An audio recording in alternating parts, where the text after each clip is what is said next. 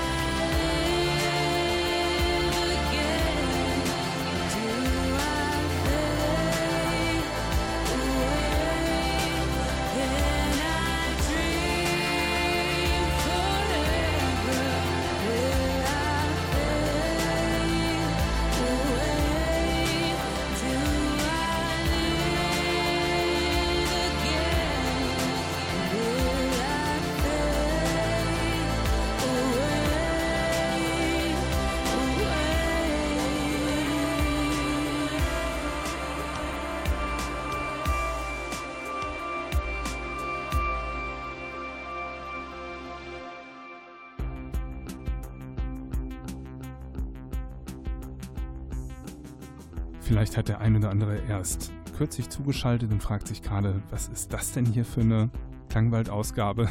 Es ist die 91. an der Zahl und das ist eine Besonderheit. Ich habe die ähm, schönsten ruhigen Tracks des Jahres 2019 rausgesucht. Das ist natürlich eine subjektive Auswahl. Die ersten fünf Tracks haben wir hinter uns. Es sind insgesamt elf oder zwölf Tracks, die wir schaffen werden. Im Hintergrund läuft schon der nächste Track. Das ist Collection Danell Andrea mit dem Titel Another Winter. Und meine Empfehlung vom Anfang wiederhole ich gern nochmal. Macht das Licht aus, setzt euch die Kopfhörer auf und lasst euch ein bisschen treiben.